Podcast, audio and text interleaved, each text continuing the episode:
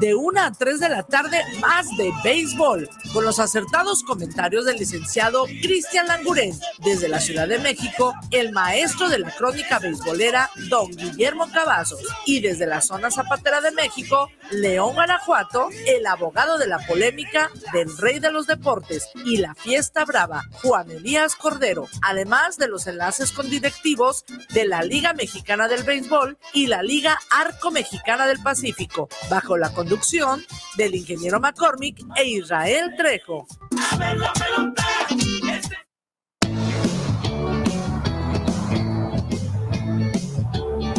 En este nuevo semestre, nos vemos. Tu bachillerato SEP es un espacio seguro y libre de riesgos para ti y toda la comunidad. Aquí te esperan tus metas. Vamos todas y todos por la educación. esperamos en el salón. Gobierno de México. guanatosfm.net Atrevida, formal, divertida, única. ¿Cuál es tu estilo? Estela Boutique tiene la moda que buscas. Ropa importada y de línea que resalta tu belleza y personalidad. Comprueba nuestra variedad, calidad y precio justo. Te esperamos en Venustiano Carranza, número 696, en la Colonia Constitución. Nuestra línea telefónica está a tus órdenes. 9627-4131. Búscanos en Facebook. S-T-E-L-L-A-Boutique. Estela-Boutique. Los comentarios vertidos en este medio de comunicación son de exclusiva responsabilidad de quienes las emiten y no representan necesariamente el pensamiento ni la línea de guanatosfm.net.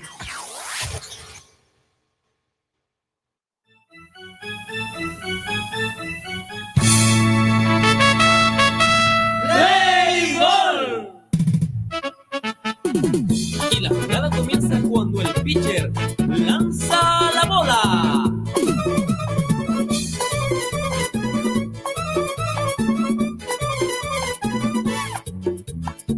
Hoy, amigo aficionado, vengan todos al estadio. Que hoy está de mucho ambiente. Piratas está jugando el estadio deportivo. Este día se engalana, pues Piratas representa a mi tierra campechana.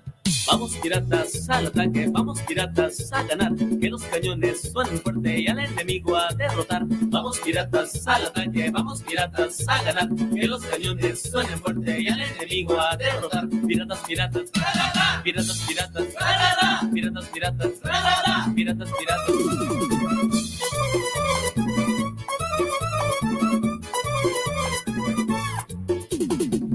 Los bombarderos del Golfo, un equipo muy potente, disparando cañonazos, alegran toda la gente.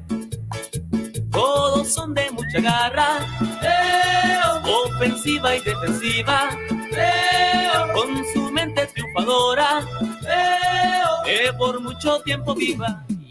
Piratas al ataque, vamos piratas a ganar, que los cañones suenen fuerte y al enemigo a derrotar. Vamos piratas al ataque, vamos piratas a ganar, que los cañones suenen fuerte y al enemigo a derrotar. Piratas, piratas, ra, ra, ra. piratas, piratas, ra, ra, ra. piratas, piratas, ra, ra, ra. piratas, piratas. Asústame, asústame, ¡ay! Es evolución y es para ti.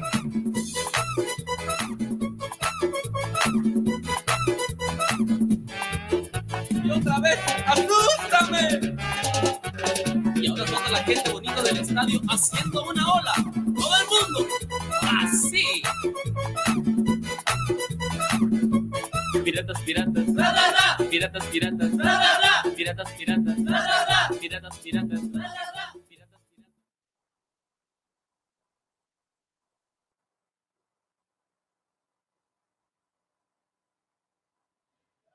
Estamos al aire. Ahí están.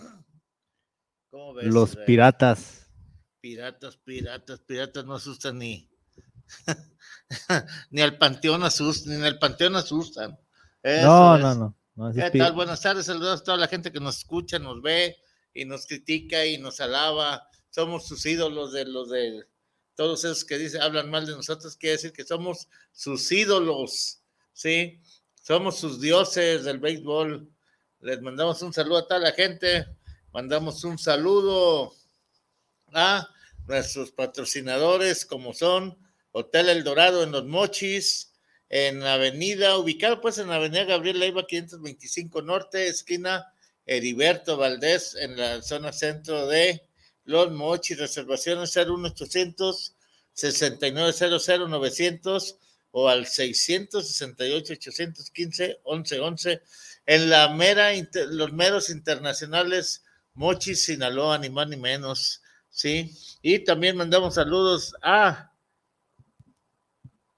Vallarta Plus, al licenciado Chun, un saludo a las guapas eh, encargadas de venta de boletos ahí, les mandamos un saludo a todas ellas, y si quieren disfrutar del arte de viajar, háganlo por Vallarta Plus, de aquí a Puerto Vallarta, Vallarta, Guadalajara, en un servicio de lujo. Y no se diga también a, Autotransportes Tufesa, donde viaja la gente de calidad, a, Estados Unidos, gente fina, gente refinada que viaja por Tufesa, precisamente puede hacer sus reservaciones al 644 410 2444. Ay, no, fal- no falta más que mandarle un saludo a don Emilio Ferreira, ¿de dónde Israel? De Eh, Tequilas el Búho, de calle Juárez, calle Juárez 164B. en San Pedro Tlaquepaque. Es correcto. Oye, ¿por qué no va? Que vaya la gente y visite, pregunte por don Emilio para que le dé una cátedra de lo que es un conocedor de El vinos, de tequilas, El buen tequila.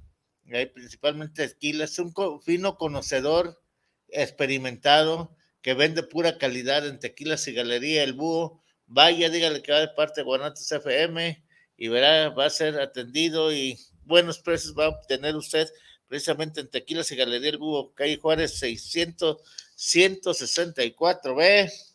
Oye, y a don Miguel Ángel Flores, el Catiche, lo mejor de lo mejor en refacciones automotrices, ¿qué ha pasado con él? Se ha desterrado Un saludo a don Miguel, a don Miguel, a don Miguel, a don, ¿cómo se llama su hermano? don Alejandro. Don Alejandro Flores, de, de Abarrotes y Modelorama, Lupita, ahí en el, en el mero batán donde se dan los futbolistas unos con otros, ¿sí? Les mandamos un saludos. Precisamente, oye, ya se nos había olvidado a nuestro gran amigo de allá de Oakland, Isra- Israel. Así es. ¿Ya te acordaste de quién? Este sí, A Lewis, a Lewis Rodman. es correcto. Le mandamos un saludo, que es el anotador oficial de Atlético de Oakland, precisamente le mandamos un saludo que nos está escuchando en estos momentos. También mandamos saludos a la familia de don Alfred Maximin, nuestro gran compañero que ya está con Dios. Le mandamos nuestros saludos y respetos a todos ellos. ¿Y qué hay para iniciar en el béisbol? No, no, no, el béisbol ahorita, créame lo que lo que mostró el día de ayer Monclova. Monclova fue una vergüenza, una vergüenza así, literal. Exactamente. Un Sergio Romo que salió, A regalar perder. el juego. salió a perder, Exactamente. salió a perder. Eh, no sé qué le pase a Monclova, siempre confiados, ¿Sí? ¿Y ¿Eso que ni qué? siempre confiados, no sé, de verdad que qué piense ese equipo del, del licenciado Gerardo Entonces- Benavides. Al rato nos dirá don Guillermo Cavazos, El maestro El en la maestro crónica es correcto. en México. Porque no se vale, no se vale, no se vale lo que esté está haciendo Monclova cada temporada, el ya metiéndole dinero hasta por donde no, con grandes ligas. Oye, ahí hago una pregunta. Quisiera que hubiese, saliese un Bravonel que se fajara los calzones como hombre y dijera qué es lo que está pasando en el béisbol. ¿Lo habrá? No, no, no, la verdad que. Fíjese, Ey, Monclova quedó como los mariachis, como los piratas, como los bravos de León, Oye, eliminados. de Bravos de León, ayer que tu- tuve la plática, tú sabes allá que estuvimos- estuve en contacto con la oficina de allá en Piratas en Campeche. Ay, ¿cómo es posible? León se presta, es un equipo de la más mediocridad que pueda haber, Bravos de León, la mera verdad. Es la más mediocridad que pueda haber. Se presta a que un sea un mejor, el mejor novato, o mejor jugador o mejor fildeador, un México norteamericano. México americanos. México americano. México americanos. Ey. ¿Cómo Son los es que rifan, son los que rifan. ¿Cómo es posible que se preste a La esa- Liga Mexicana sin los México americanos no es nadie. Y la otra de los ranchos sin los extranjeros no es nadie. Sí, por desgracia, El mexicano sale sobrando aquí y donde quiera. exactamente. Y Ah, no es malinchismo, aclaro. No, no, es malinchismo, no, no, pero ni racismo, desgraciadamente es la realidad.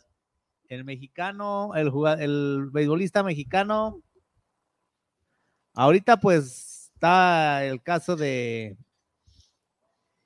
de Joe Meneses que está pues ahora sí que pegando como loco allá con Está sacando el orgullo de él, de él. sí, con los nacionales. Esperemos y no vaya a caer como el caso de Cristian Villanueva con los padres de San Diego, ¿verdad? Que y Oye, acabó aquí. de veras, ese jugador, ese muchacho, qué, qué falta de educación deportiva, qué falta de educación, no mamó educación, no le dio mamar su madre educación, No se vale, no se vale de ese no se vale lo que está haciendo. Aquí para jugar con Charro si quiere. Ah, no, no, no, de hecho ya Ah, casi, ya casi con está poniéndose los spikes, ya listo, ya. Eh, no, ya está ahí, ya casi barriendo, dándole una limpiada al, al, al campo alfombrado, porque es una alfombra sintética, ¿sí? Creo este- que lo más correcto es que haya directivos que se fajen con sus jugadores. Uy, El caso de Monclova no quiero pensar mal, pero a mí se me figura que les ofrecieron trabajo todo el año y ya como caiga, ya lo que salga. por, los- eh, pues, por desgracia, por don el señor Benavides. O sea, el Coyote siendo un manager de calidad, Sí. lo que mostró ayer, no, no, no, no, no. Ayer demostró que se le cerró el mundo. O no le ayudaron los jugadores, o de plano sí se le cerró el mundo. Es lo mismo que Puebla. La cochinada de fildeo del jardinero izquierdo. No, no, no, no. no. Ese greñudo que, que de padre madre cubana y padre quién sabe qué. Es una asquerosidad de fildeo. Está como no, ese. no se vale, no se vale que No, hayan no, hecho eso también los pericos de Puebla. Que ni un, ni un juego. no sacaron las uñas, como dices, de películas, o pezuñas, o como le llamen, o como quieran llamarle, pero no hicieron, no demostraron coraje de la, de la ciudad, el coraje deportivo por defender el nombre de Puebla de De los pericos, Ángeles. así es. Sí, la mera verdad, no, no, no, no. Yo solo espero que le den credibilidad al campeonato. Fíjate que ahorita que, me, que iba, venía bajando de allá arriba, venía pensando una serie. No, no, no. Y si le tienen, y si le van a dar credibilidad, Ey, Yucatán debe estar fuera. Si le quieren dar credibilidad, ¿Crees que le den? ¿Crees que le den? Yo nomás si pregunto. quieren darle credibilidad, Yucatán tiene que estar fuera. Y no estoy diciendo que los diablos se merezcan el campeonato, ¿eh? No, no, no, no. No, porque No, eso está claro. sí. Eso está claro. ¿Sí? No, no, no. ¿Cómo es posible Ey, que haya llegado el Chapo, el Salvador, el Rey Midas del béisbol y ya los tenga en la final del sur. O sea, cuando a, a Saltillo lo dejó En la calle. en la calle, Lo dejó, lo hundió a Saltillo. Vizcarra, la mera verdad lo hundió. traerá equipo, traerá lo que sea, Pero los jugadores no concuerdan con él. así es. Sí. Entonces, si la Liga Mexicana de Béisbol quiere dar credibilidad, Yucatán debe estar fuera. Una cosa. La otra. Del lado del norte, Adelante. del lado del norte está más parejo. Está más parejo porque, pues ahora sí que Están los, los equipos de billetes. no han cambiado de manager en toda su temporada Sí. y desde ahí, Roberto Kelly por el lado de Sultanes y Omar Rojas por el lado de, De Tijuana. de Tijuana. Ahí está más pareja la cosa. Sí, eso sí es cierto. Sí. Y, ¿cómo te quiero decir? Y pues están los equipos de billetes. En el Pues sur, sí, pues, los ¿qué cuatro, que- los cuatro que quedaron son de billetes. Sí. México, Yucatán, Toros, Sultanes. Pero aquí me inclinaría para ver, eh, recordar, bueno, ahorita la prensa y la afición mediocre que va a los estadios, no podemos es. llamarlos. Y una cosa antes de que Eh. se me olvide. Exacto. El campeonato tiene que quedar en el norte. Pues Fíjate que de rigor sí, En el norte. va a quedar en el norte. Y ojalá sea Sultanes. vamos a enlazarnos con el buen Cristian, a ver qué nos comenta. ¿Ya está Cristian? Ya está Cristian Languren, ahorita nos vamos a enlazar de una vez. Que venga y eche Ahí caca está, también. y trae la, la- el jersey de los toros de Tijuana. Válgame que Dios. no. Quítate, mi Cristian, quítese eso. Ya que sea campeón, póngasela, póngase ahorita la de Monclova, para que le dé credibilidad a los acereros. ¿Qué tal, ingeniero? Muy buenas tardes, estimado Israel. Buenas tardes para toda la gente que nos sigue sábado tras sábado. Pues gusto de saludarlos y no, ingeniero, pues, pues, ¿qué le digo de Monclova, no? Monclova, un equipo que, que lamentablemente se queda corto en el camino, ¿no? Se queda corto. Este, yo la verdad, yo pensé que, sobre todo por cómo se, se dieron los partidos, ingeniero, eh, creo que Toros de Tijuana fue muy superior al equipo de, de Acereros de Monclova y la verdad, pues, eh, pienso que pues por las exigencias que tiene un equipo como Acereros, eh, fue un fracaso, ¿no? Fue un fracaso, yo creo que no hay otra, otro, otro, otro apelativo para esta temporada de Acereros. Y Toros de Tijuana, pues yo creo que cumpliendo las expectativas, ¿no? Eh, fueron el mejor equipo toda la temporada y pues ya se colocan en esta final de zona, ingeniero. También ya tenemos en la zona sur finales de zona y pues eh, a partir de la próxima semana, ¿no? Tendremos muchas emociones para eh, dentro de la Liga Mexicana de Béisbol. Tenía dudas, yo, yo pensé que andaba con la creencia de que hoy iniciaba la, la serie finales eh, por el campeonato en la zona sur.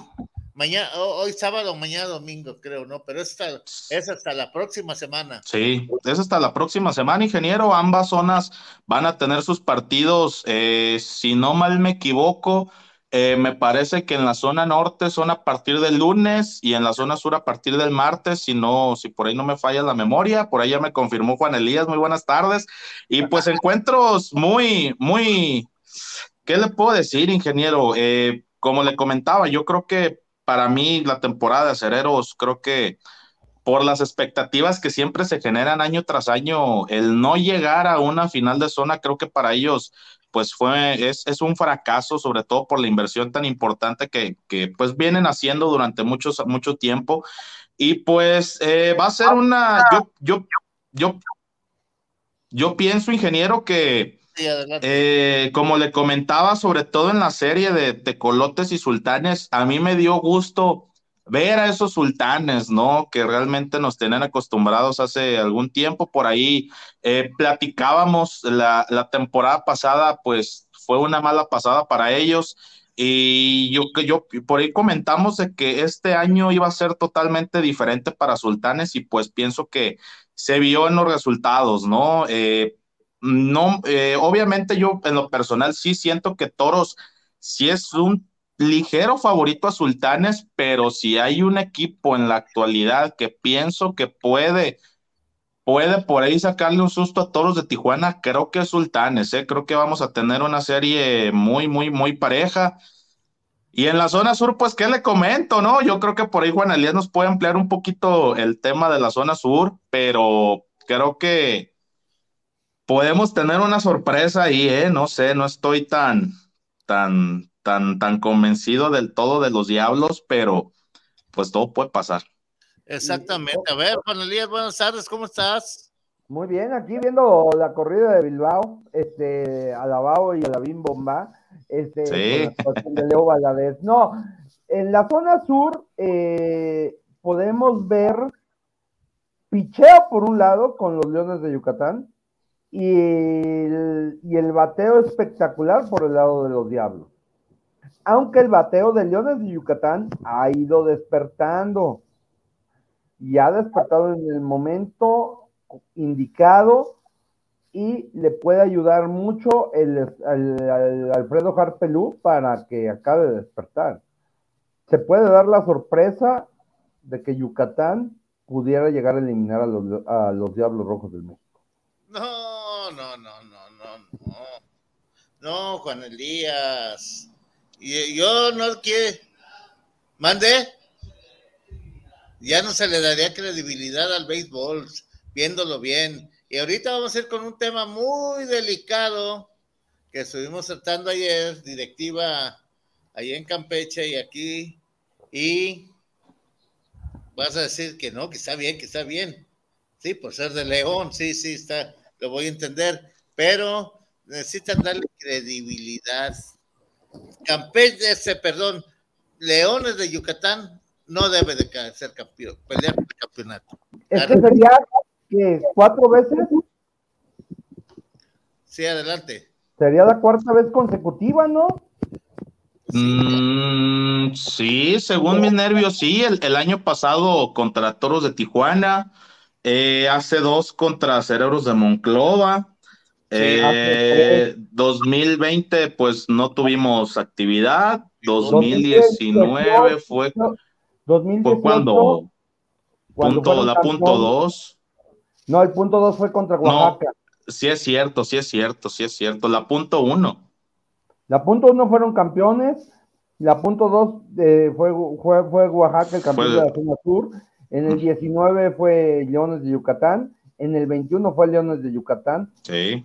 O sea, casi que eh, 19, 18, di- 21, 19 y medio del 18. Sí. ¿Cuándo fue, si recuerdan ustedes, o tú Israel me dirás también, ¿cuándo fue el último juego de estrellas en Campeche? 2000, ay, fue como en el 2000, 2015, 2016, ¿no, ingeniero? ¿18? No, en el 18 fue en No. Yucatán. En el 15. Fue 2015, 2016, más o menos, ¿no? A ver, a ver, chécamelo. Este, de ahí, de ahí, de ese juego de estrellas a la fecha, el béisbol cayó en un agujero lleno de caca. Hablando así francamente. Sí, el béisbol se hundió en, su propio excremento. Porque cuando estaba Plinio, sí había problemas, pero eran problemas 2017, corregido. Este, porque cuando estaba Plinio, mi querido Cristian, tú recordarás que había problemas, pero eran problemas que se estaban dando solución. ¿Sí? Nomás que como ya entraron los niños popis de para comprar equipos como Tijuana, acereros, este, comprar los pericos, el mismo que compró acereros, sí, entraron gente de billetes, sí, que vinieron a darle en la caca al béisbol. Y te llevara a Javier, a- al tal profesor Javier también, al profesor Horacio de la Vega, que sirve para pura Vega, ¿sí? Realmente al béisbol no les ha interesado a ellos, les ha interesado el dinero. Al béisbol hay que meterle y saber perder. ¿Sí? El béisbol no va a ser un negocio redondo.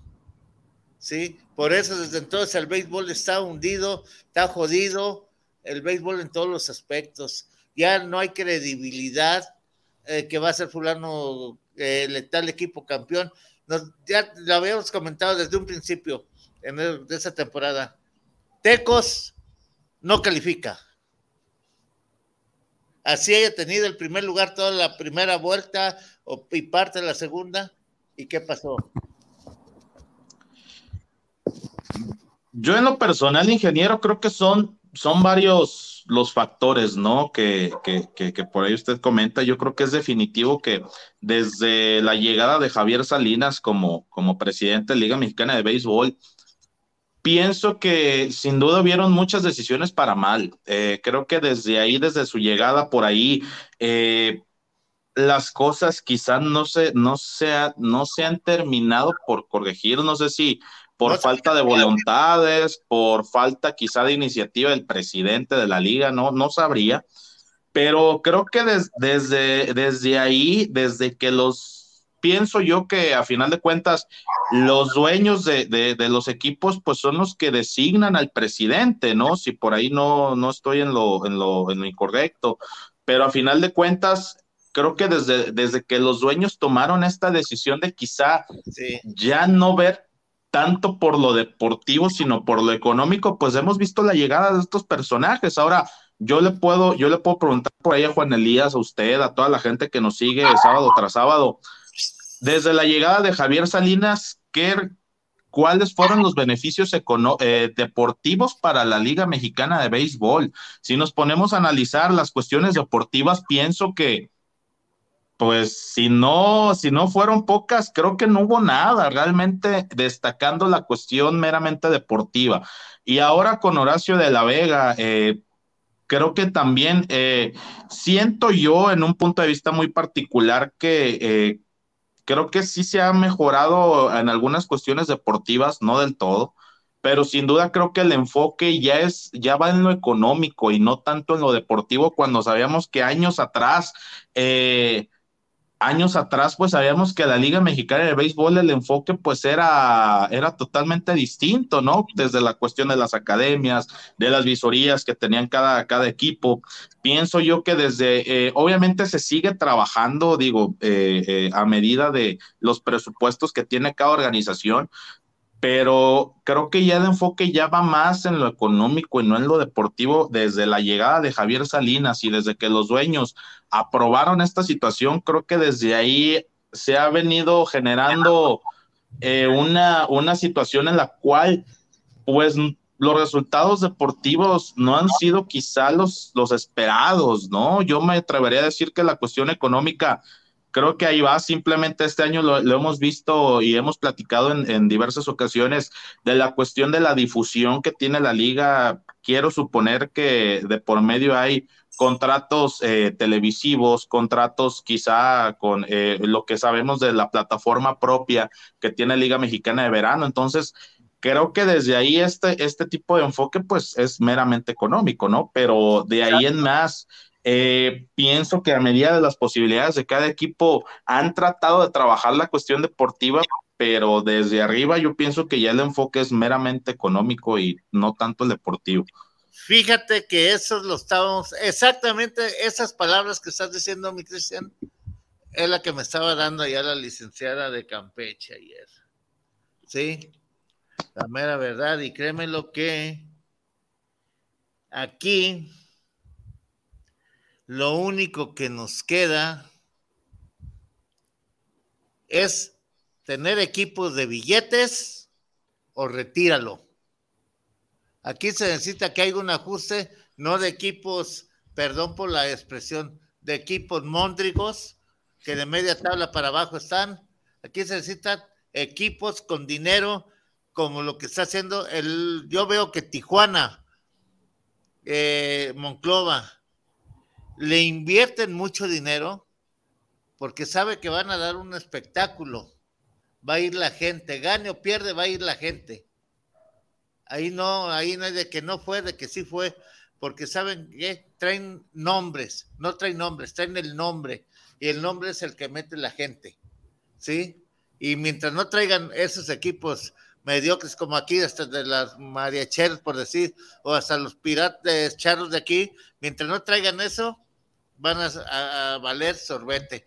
¿Por qué tantas quejas actualmente de jugadores que no se les ha podido ni pagar la última quincena? ¿Por qué? Porque están en equipos mediocres que no. Eso casi no se da, ¿eh? Casi no. No, no, no pasa. Me, me, llama mucho la atención porque casi no pasa, pero yo pienso, ingeniero, y, y, y yo creo que por ahí quizá vamos a estar en, en, en lo mismo.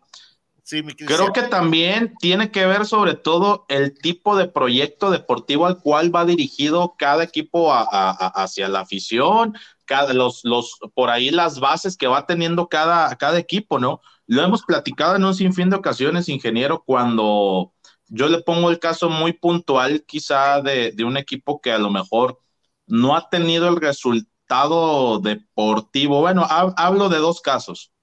El, eh, eh, el primero, para mí en lo personal, en la zona norte, creo que a pesar de que no han tenido los resultados deportivos que quizás se pueda esperar, pero creo que han estado trabajando, creo que han tomado con seriedad las situaciones pues es el equipo de algodoneros de Unión Laguna. Para mí creo que es un equipo que poco a poco, eh, a pesar de que quizás no se tengan los billetazos de equipos como obviamente Sultanes, como, como Acereros, como Toros de Tijuana, pero creo que con sus posibilidades han hecho un proyecto interesante. A poco a poco han dado pasos sólidos para que por ahí el equipo quizá en un mediano plazo pues pueda cambiar todo su, su, su, panorama, ¿no? Que lo hemos visto generales. el año pasado, es, generales de Durango, que a pesar de que quizá este año no, eh, no, no tuvieron esa temporada, fueron penúltimo lugar de la zona norte, pero ya por ahí por lo menos dan esos pasos, ingeniero, dan por ahí, eh, eh, eh, toman esas decisiones que antes no se tomaban, incluso hace dos, tres años llegamos a, comentar los proyectos de generales, de algodoneros, que, que llegamos a ver equipos que cuando había otros que ya comenzaban sus pretemporadas, ellos comenzaron sus pretemporadas prácticamente 15 días antes del, del, inicio de la temporada, con equipos armados eh, eh, eh, al vapor prácticamente, y se veían los resultados al final de cuentas. Llegaron directivas, creo que serias para ambos, para ambas organizaciones.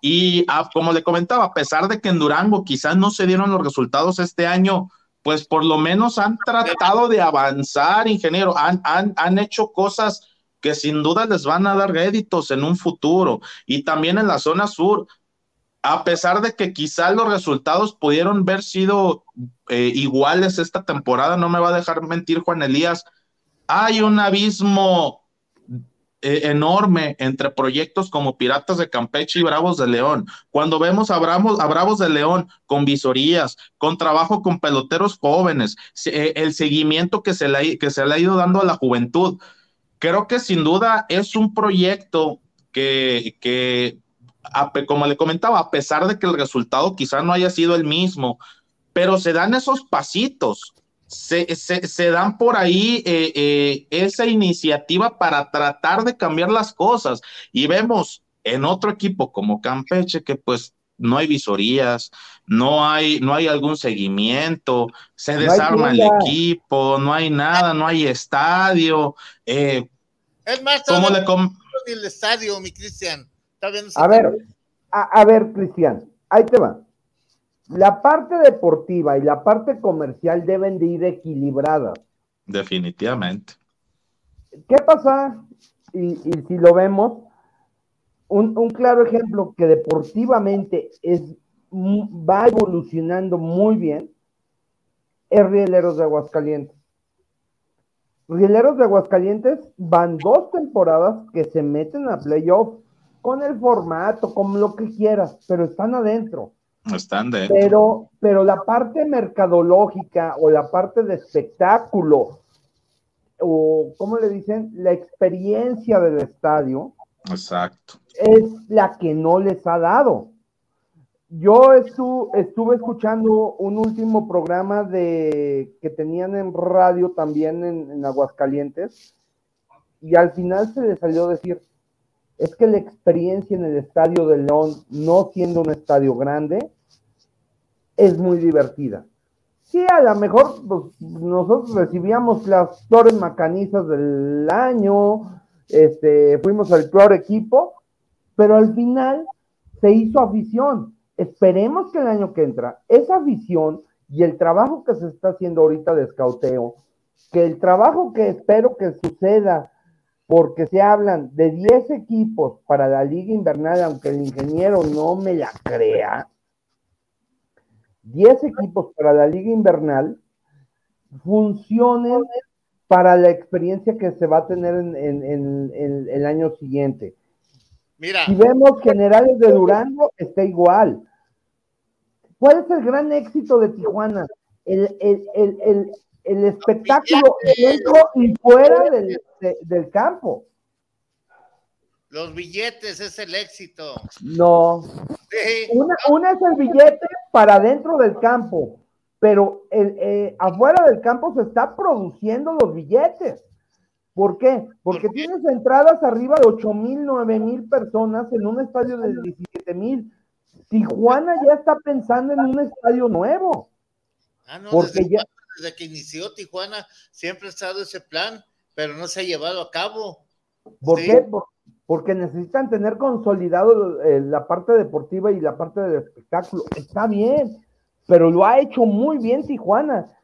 Si lo, lo, veo, yo platiqué con gente de, la organización ahora que la única visita que tuvieron a León, y así te lo dicen es el equipo más parecido a grandes ligas por toda la infraestructura que tiene, porque no solamente es lo deportivo, es la ciencia del deporte, es cuestión de alimentación, ellos exigen determinados menús en los restaurantes, eh, en los hoteles, eh, traen equipo de sabimetría, no uno, traen tres, cuatro, traen su difusión propia, aunque al ingeniero no le caiga el equipo alguno de los comentaristas, pero viajan con ellos, los tienes y ellos mismos hacen su producción para su ciudad, para que tengan arraigo.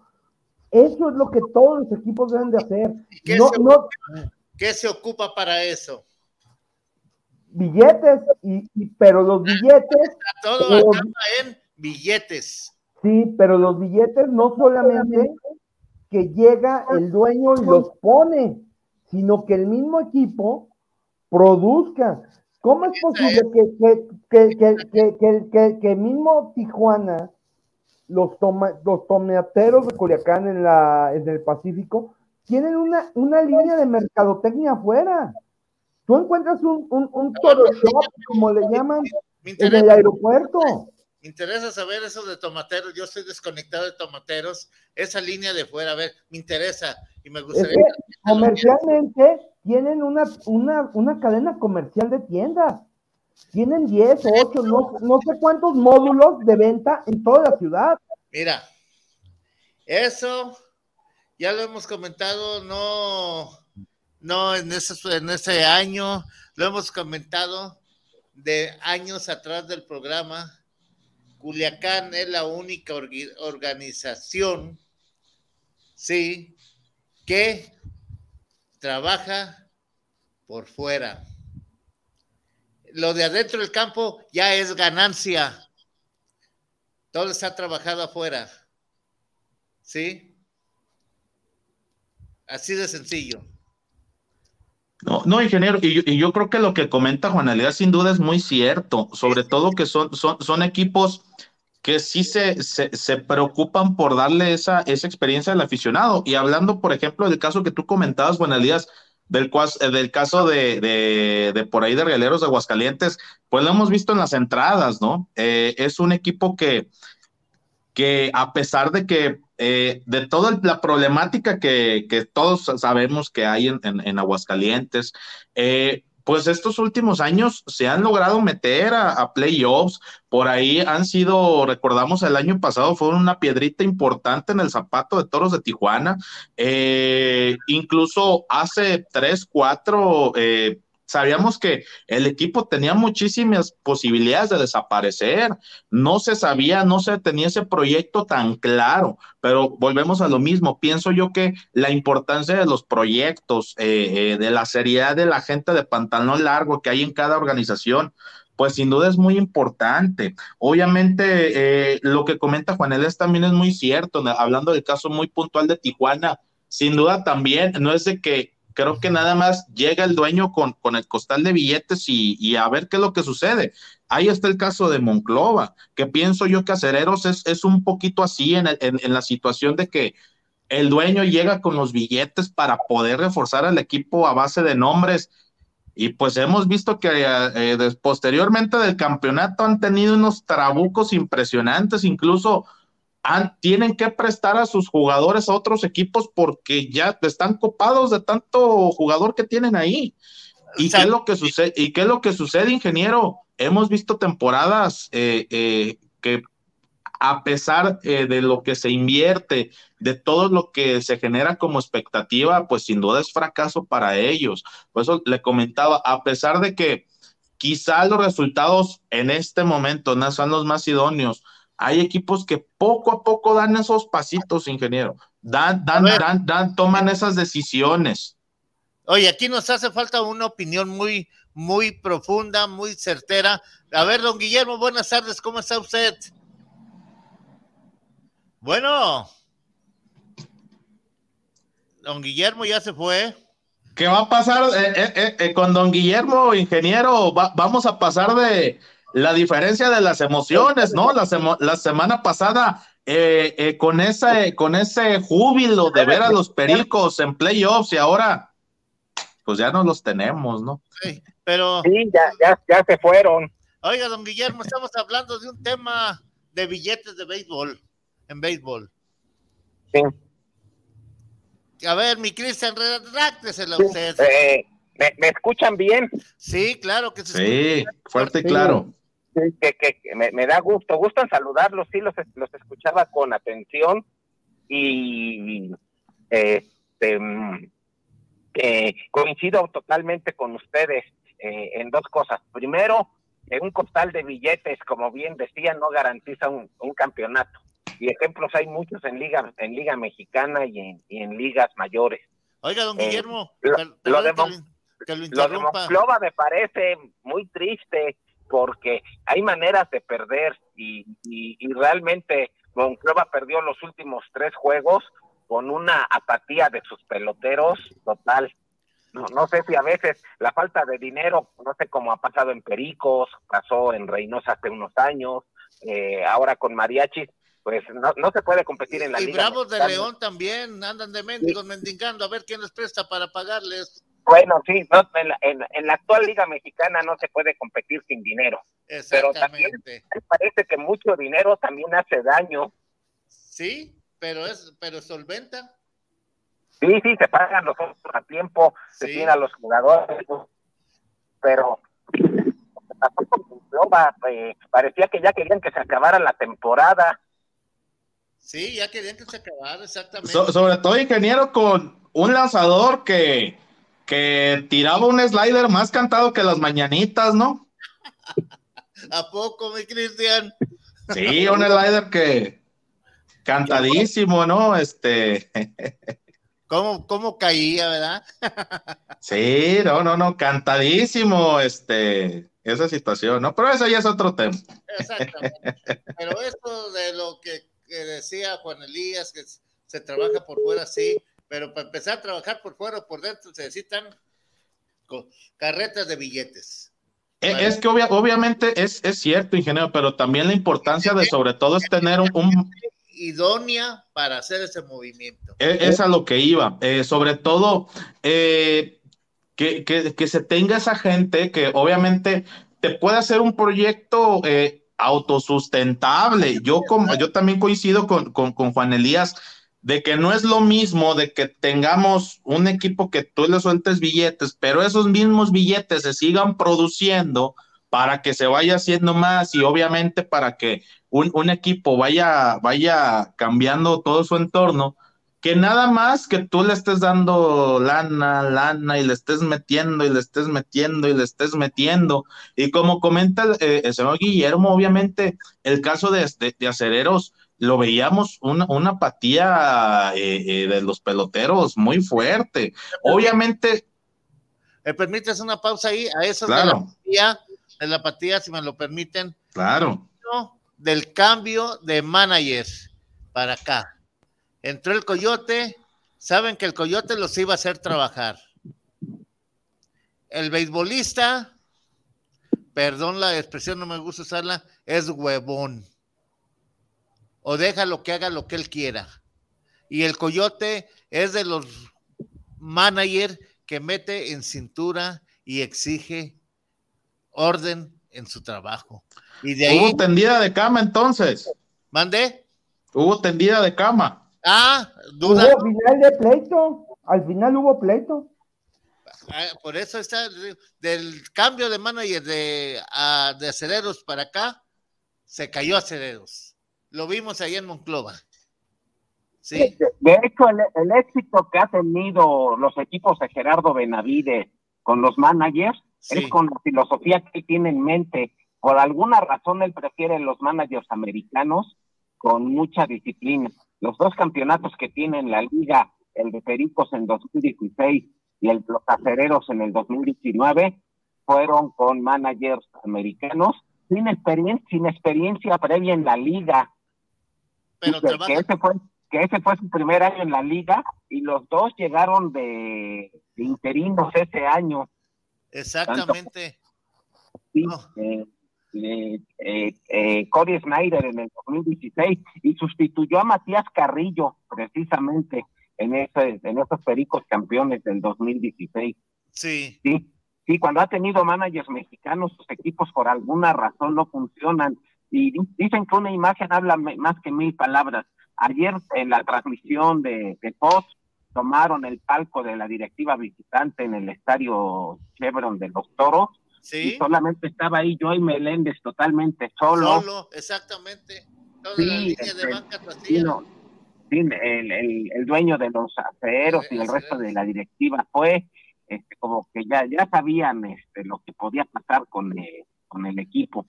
Don Guillermo, ¿usted no cree que ya estaba programado? Este, obviamente no. Eh, yo creo que, que los peloteros deben de tener la fuerza mental para sobreponerse a adversidades a mí un, punto de inflexión en la serie fue octava entrada con dos outs en el segundo juego. Monclova sorpresivamente había ganado el primer juego en Tijuana, iba ganando 4 a 3 el segundo juego de la serie. Sí. Eh, a Dante Hit no, le, no se veía por dónde le pudieran hacer daño y, de repente em, este, le dan un doble, corredor en segunda con dos, dos outs ganando 4 a 3 Matías, a mí me parece que de manera equivocada saca a Dante Hit y trae a Wilfen Obispo, que venía de aquel passball en el juego que con el que perdieron la serie con Sultanes en una base por bolas intencional.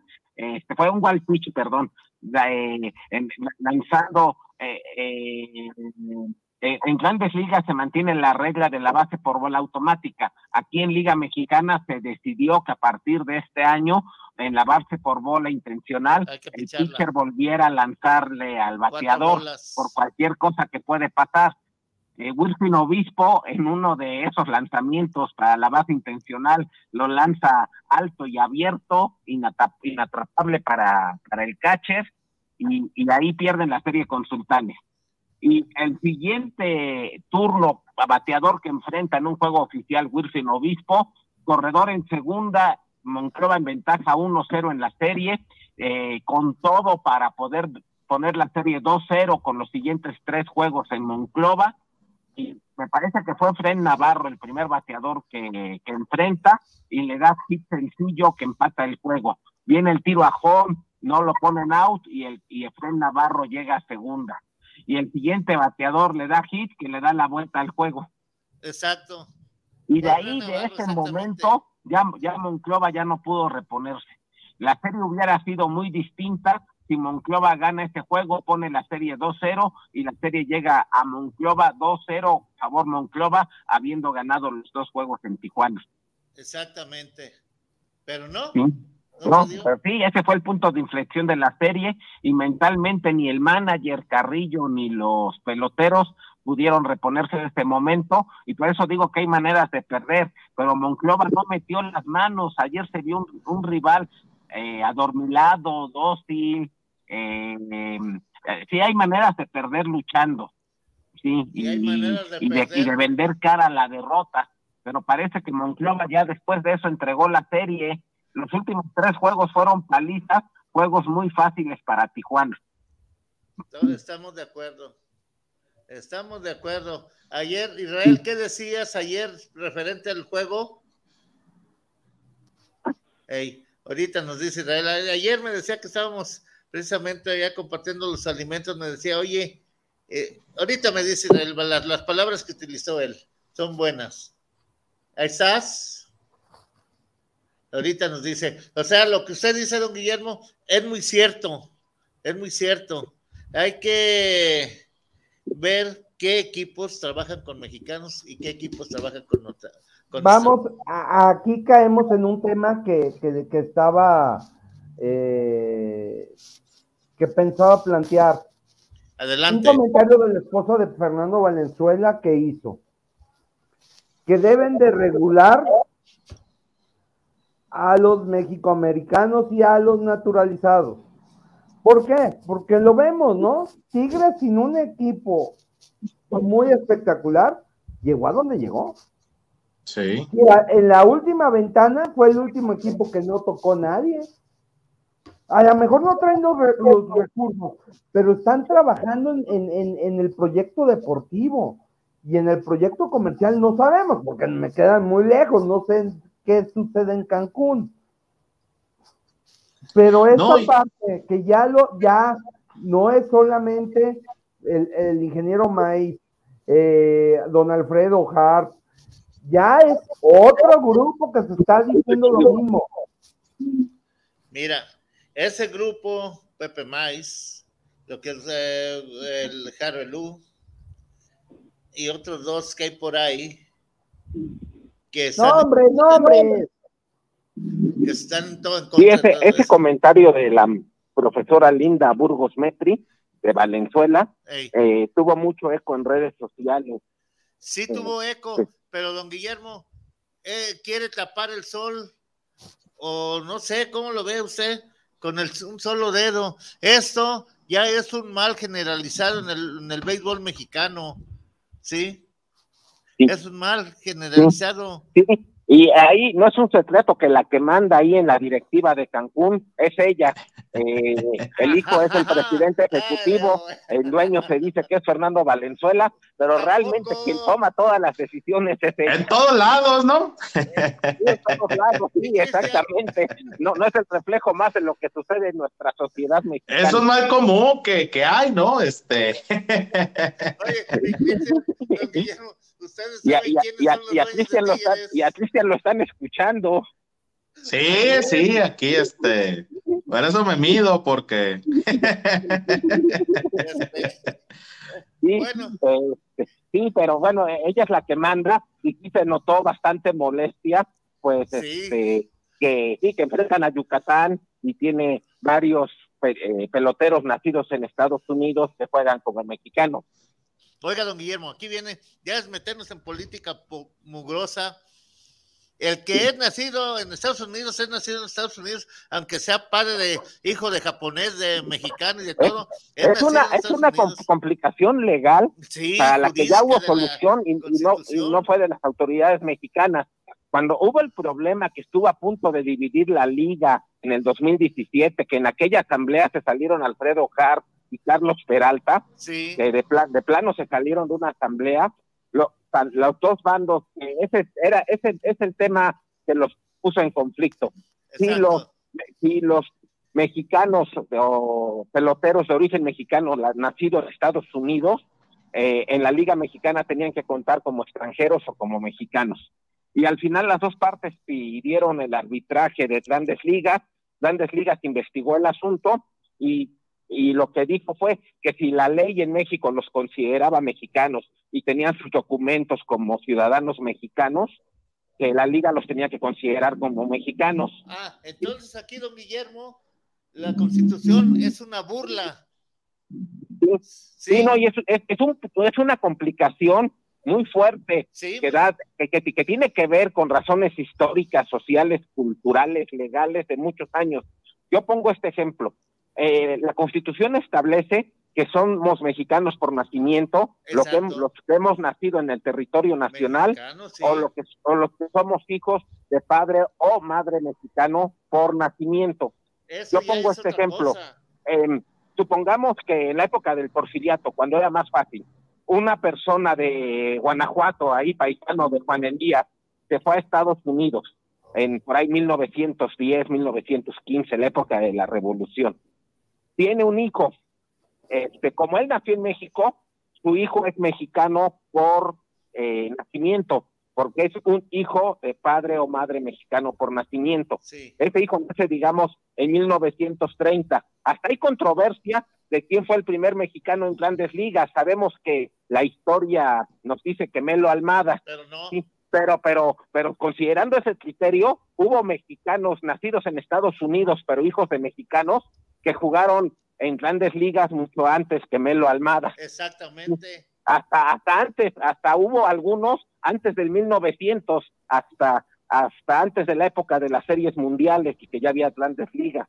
Bueno, esa persona que nace en 1930, este, se casa con, con una muchacha de origen sajón, este, y tienen otro hijo. Ese hijo sigue siendo mexicano, sí, aunque ya haya nacido en Estados Unidos y no hable inglés, o una hija, y esa hija se casa con un americano sajón, ya se apellida Smith, ya sus hijos no hablan español, ya son blancos, de piel blanca, ojos claros, Oh, o, son, o son de color como Dick Carter.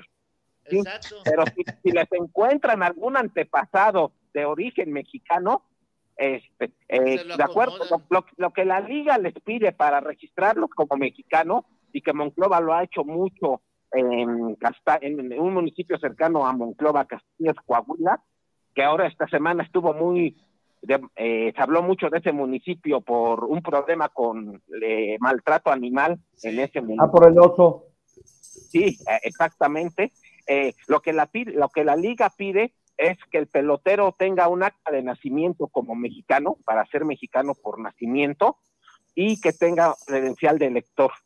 Si el equipo le presenta a la liga el acta de nacimiento y el y la credencial de elector de Chris Carter que lo acredita como mexicano, eh, la liga lo hace jugar como mexicano.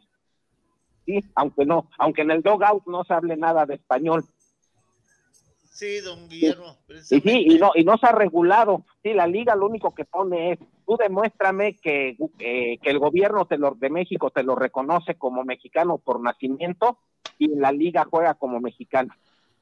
A ver, la gran, la gran reforma de, de esto de la naturalización es es la fracción tercera del artículo 30 del apartado A, de la fracción tercera del apartado A de la Constitución, que es la reforma del 97, donde se agrega que los que nazcan en el extranjero, hijos de mexicanos naturalizados, o sea, no solamente los de nacimiento, sino los naturalizados, también son considerados mexicanos por nacimiento. Sí, por eso Juan Camilo Muriño podía aspirar a la presidencia de la República. Exacto. Sí. Vicente Fox. Vicente Fox fue presidente porque sus padres eran naturalizados españoles. o sea, mexicanos, españoles naturalizados mexicanos. Los mexicanos, sí, sí. Y, y, hay muchos casos en los que llegaron con la guerra civil. Sí, bastante, don Guillermo. Bastante gente llegó con la guerra civil Aquí hay, aquí hay un sentido que creo que no es de, naturalizados y estas cuestiones. Es, ¿qué va a pasar con todos los niños, jóvenes que se están, que les gusta el deporte, el béisbol? ¿Dónde los vamos a tener? ¿Dónde van a jugar? a qué van a aspirar? Yo alguna vez ya platicé con el ingeniero, le digo, a ver, ¿qué sale más barato, formar o traer este mexicoamericano? eh, eh, hay que equilibrar esta parte, porque el que está aquí formándose, jugando, vive en esta tierra, también debe tener su oportunidad en su liga. Pero ¿cuándo se la van a dar esa oportunidad? No, y, y, va a venir en, en, mes y medio la Liga Invernal Mexicana, que ahí sí está llena de peloteros mexicanos de las academias de los equipos, pero sí también con, con tanto México americano que viene a los equipos, no encuentran verdaderas oportunidades en la liga. Lógico. Eso es visto, don Guillermo. ¿De qué sirven las academias?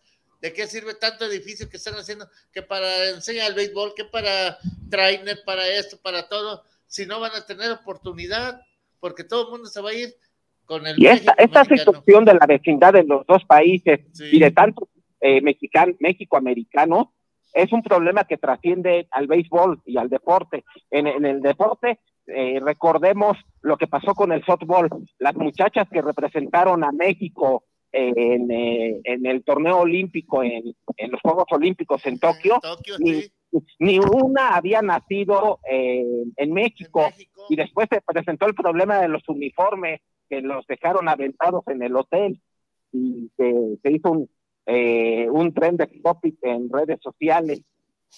En, Estados Unidos eh, también tienen este mismo problema, pero al revés. Estados Unidos tiene alrededor de 350 millones de habitantes ya la primera minoría no es la gente de color, la primera minoría es lo que ellos llaman hispanos o latinos, son alrededor de 50 millones.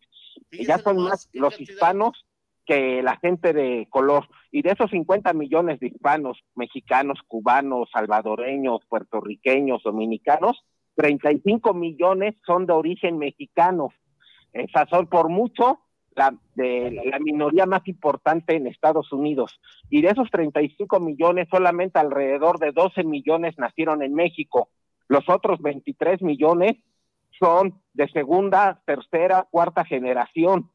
y ahí es donde, en, en, esos de segunda, tercera o cuarta generación, son en ese grupo es donde están los beisbolistas que vienen a México. Pero allá también tienen el problema porque están viendo que con esa tendencia en muy poco tiempo pueden tener un incluso inclusive un presidente de origen mexicano.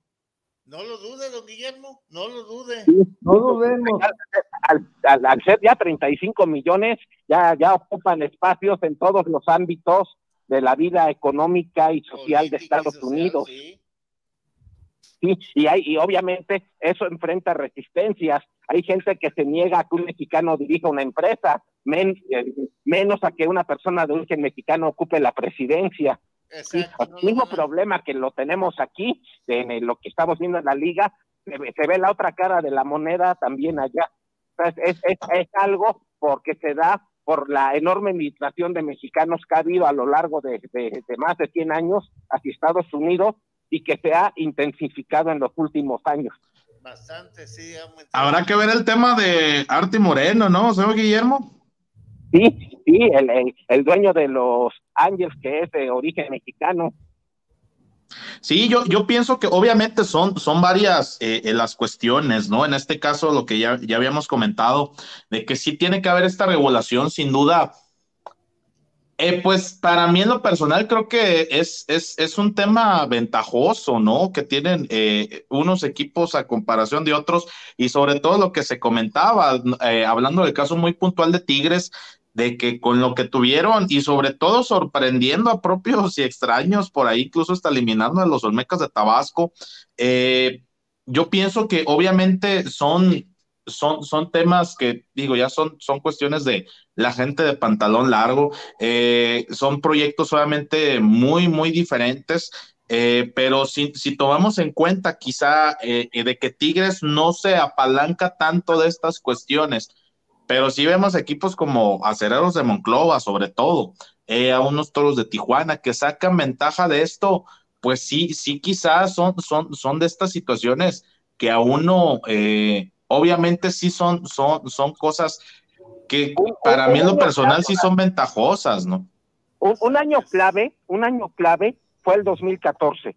en el, 2000, en el 2014, eh, Alberto Uribe Maitorena compra a los petroleros de Meñatitlán, se los lleva a Tijuana Y lo que normalmente se hacía hasta, hace, eh, hasta antes de ese año, cuando un equipo nuevo entraba a la liga, lo que hacía era, la hablaba generalmente a Roberto Mansur y le decía, yo acabo de comprar un equipo y lo puse a jugar, no sé, en Aguascalientes o en Torreón, y pues necesito peloteros para hacer a mi equipo competitivo.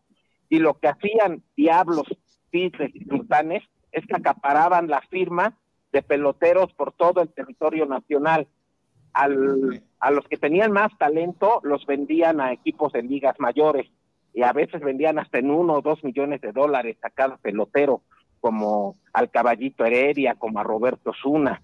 Este, y a los peloteros que tenían menos talento los vendían o los prestaban al resto de los equipos de la liga, pero ellos acaparaban las firmas y todavía eh, pusieron una regla en la liga que si el pelotero se iba a Estados Unidos ya vendido este, y no y no llegaba a, jugar en grandes ligas o en algún momento regresaba a México, sus derechos de retorno pertenecían al equipo que lo había vendido, lo cual también se me hacía muy injusto. Es como que uno dijera, te vendo mi coche y, y mientras lo uses tú, es tuyo.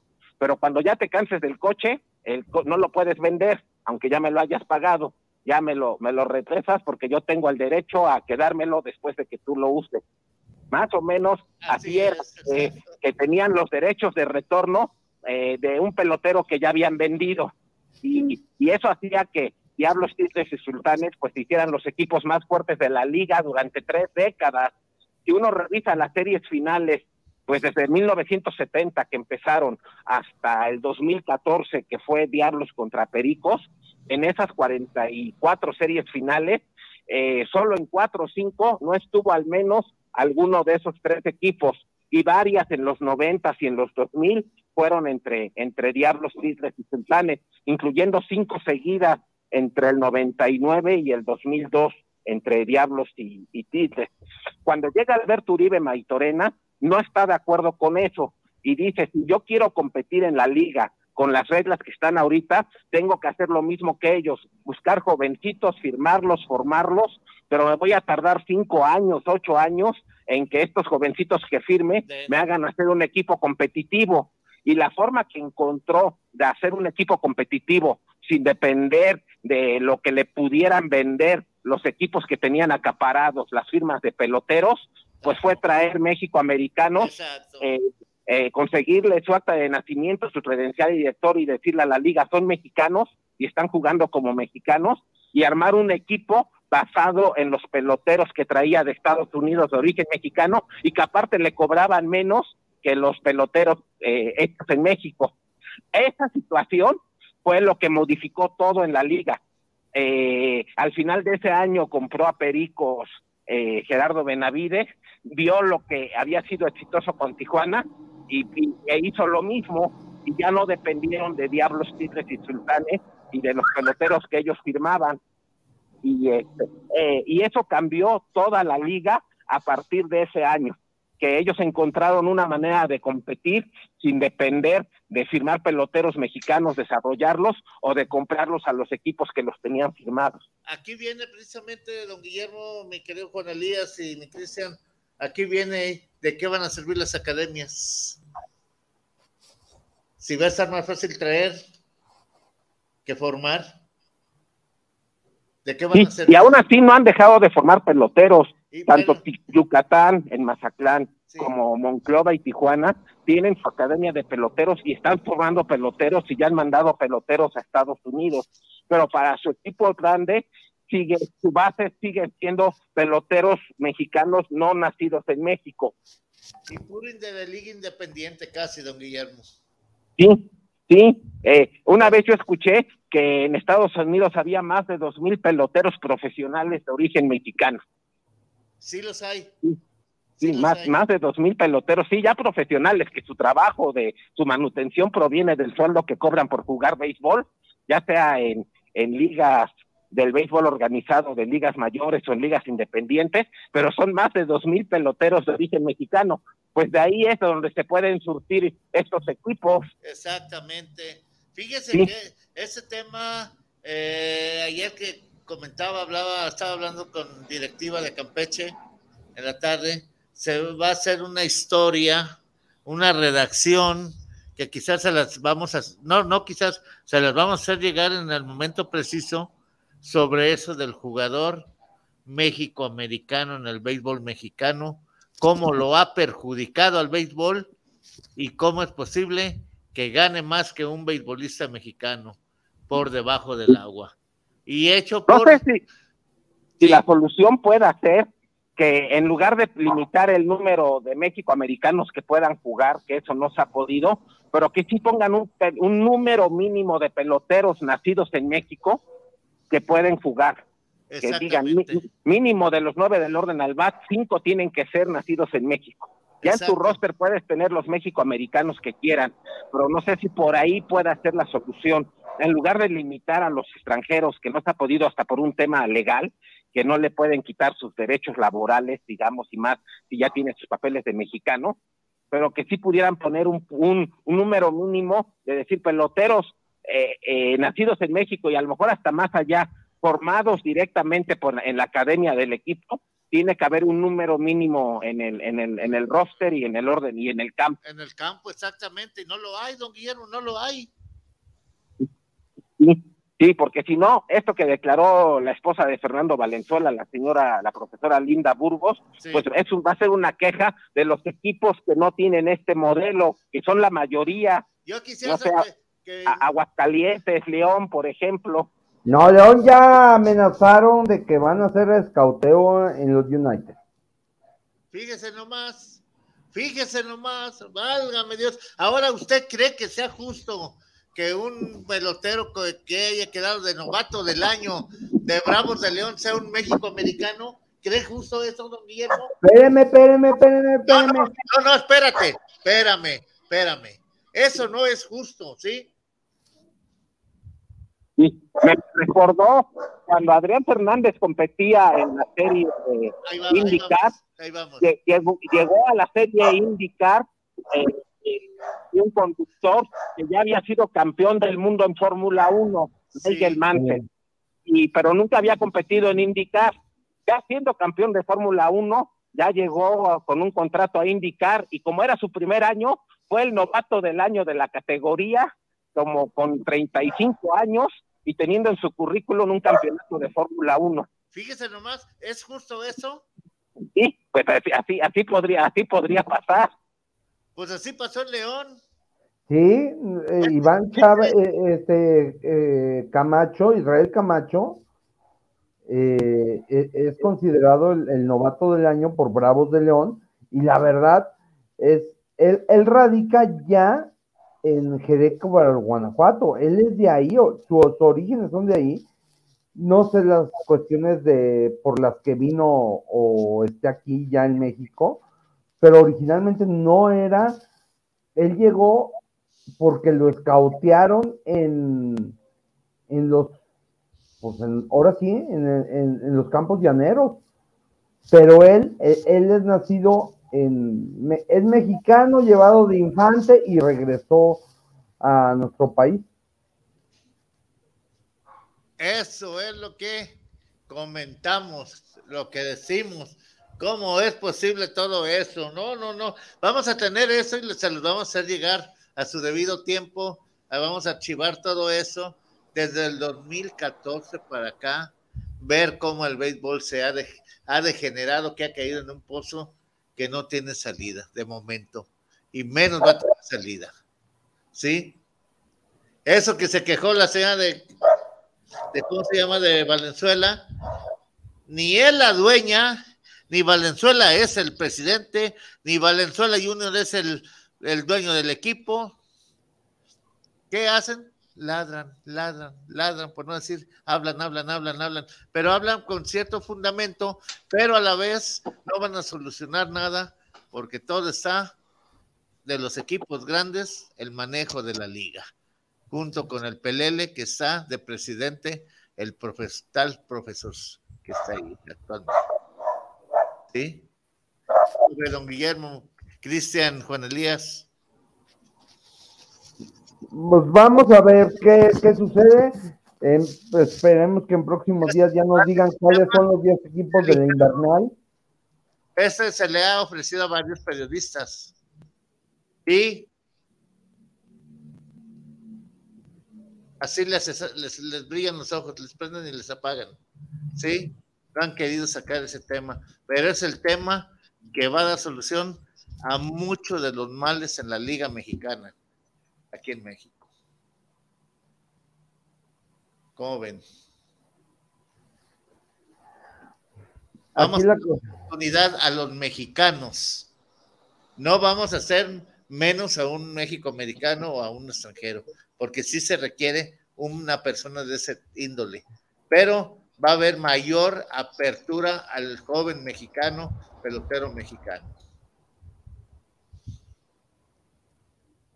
Dime cuántos equipos han utilizado menos de tres extranjeros que sean mexicoamericanos. No, ya casi ya no, ya, ya no hay de eso, ¿no? Incluso yo creo que es lo que, en su momento lo que, lo que comentaba por ahí el ingeniero Pepe Mais, eh, pero creo que también, también Sultanes ha, utilizado estos peloteros mexicoamericanos. Entonces, eh, quizá, quizá, quizá en menor medida, en menor medida que otros, pero como usted comentaba, ingeniero, sin duda yo creo que eh, es, es, es, quizá un mal necesario, ¿no? Eh, la, cuestión de, de, estos, de estos peloteros. Obviamente se sabe que equipos con ese, ese poderío económico quizá tienen más facilidad para poder hacer lo que otros, ah, pero...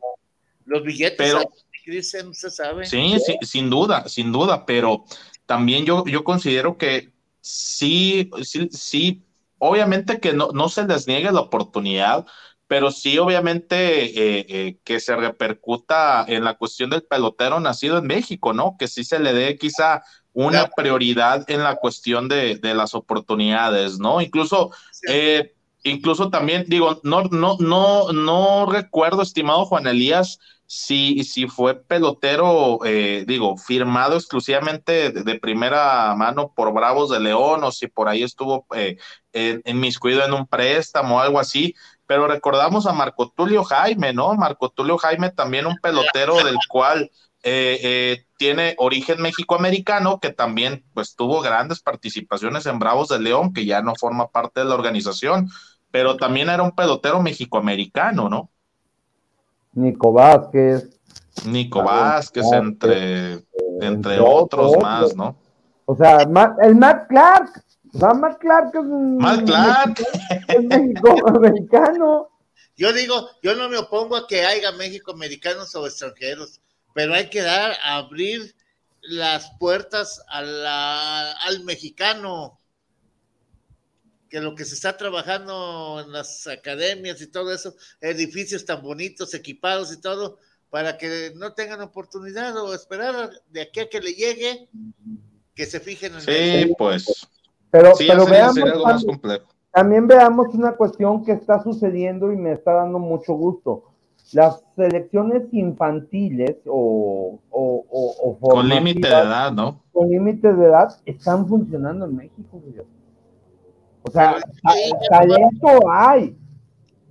Talento hay, es lo que digo, pero si no le dan la oportunidad, que prefieren traer, trae aquel, aquel pocho de allá y Lisi, Sí, que por ahí, que por allá, ya este es, otro tema, Juan Alias, pues digo, el día de ayer eh, eh, dio inicio la, la, Copa del Mundo Sub 15, si no, si no estoy en lo, incorrecto. Eh, por ahí México tuvo ya su primer descalabro el día de ayer ante el representativo de Cuba, digo, habrá que ver las mejoras que por ahí tienen los muchachos. Y pues por ahí la, por ahí con, con Guillermo, por ahí observando información, pues eh, las series de las ligas pequeñas de Williams, por no, por ahí la liga de Matamoros, pues ya quedó eliminada. Un equipo que al principio nos había dado buenas sensaciones, por ahí habían hecho muy bien las cosas los muchachos, pero creo que también es algo un tema trabajar lo que hemos comentado, ingeniero, desde muy pequeños, la cuestión de la mentalidad. Yo creo que eh, hablando en este tema en exclusivo de, de, de estos niños de Williamsport, creo que sí les hizo falta ese manejo de emociones y también al manager. Creo que desde el manager le hizo falta, le hizo falta este, este manejo eh, desde el partido que por ahí tuvieron con, China Taipei, en el cual, eh, pues digo, tanto el encuentro con China Taipei y ante Curazao, pues fueron para mí en lo personal encuentros muy disputados y muy peleados, que por, por, por falta de talento o potencial creo que no quedó. Creo que al equipo lo traicionaron las emociones eh, eh, y sobre todo eh, la falta de quizá jugar con esos fundamentos, ¿no? De los cuales hemos hablado en infinidad de ocasiones. Creo que sin duda les pasaron, les jugaron una mala pasada a estos niños que pues bueno, ya quedan eliminados de este torneo de Williamsport y por ahí aumentando un poquito el comentario de Juan Elías, hemos visto, ¿no? Sin duda los representativos que por ahí que eh, han sido comandados por el Cher Reyes, que en los últimos años han tenido gran éxito, eh, de las muchachas que pasaron al Mundial eh, del representativo sub-20, que también platicamos, a pesar de todos estos temas que se comentan, pues también coincido, sin duda, todos estos equipos con límite de edad, y a pesar de toda la faramaya que sabemos que hay en la federación, pues han tenido éxito la falta, yo, yo creo que lo que seguiría es el seguimiento a este tipo de muchachos, ¿no? Exacto, lo que te digo. Si no les van la oportunidad de seguirlos, darles eh, seguirlos, continuarlos, ¿de qué va a servir? De nada. Sí. De nada. Y obviamente si, si se tapan las oportunidades, pues va a ser más difícil, ¿no? Ahora, digo, ¿cómo es posible? Quiere decir que el béisbol infantil vayamos al tiempo de los muchachitos de los, de los gigantes, ¿eh? los pequeños gigantes, estaban mejor preparados, no físicamente. No, la mentalidad. La mentalidad que los actuales que tienen todo a, sus pies, ¿sí?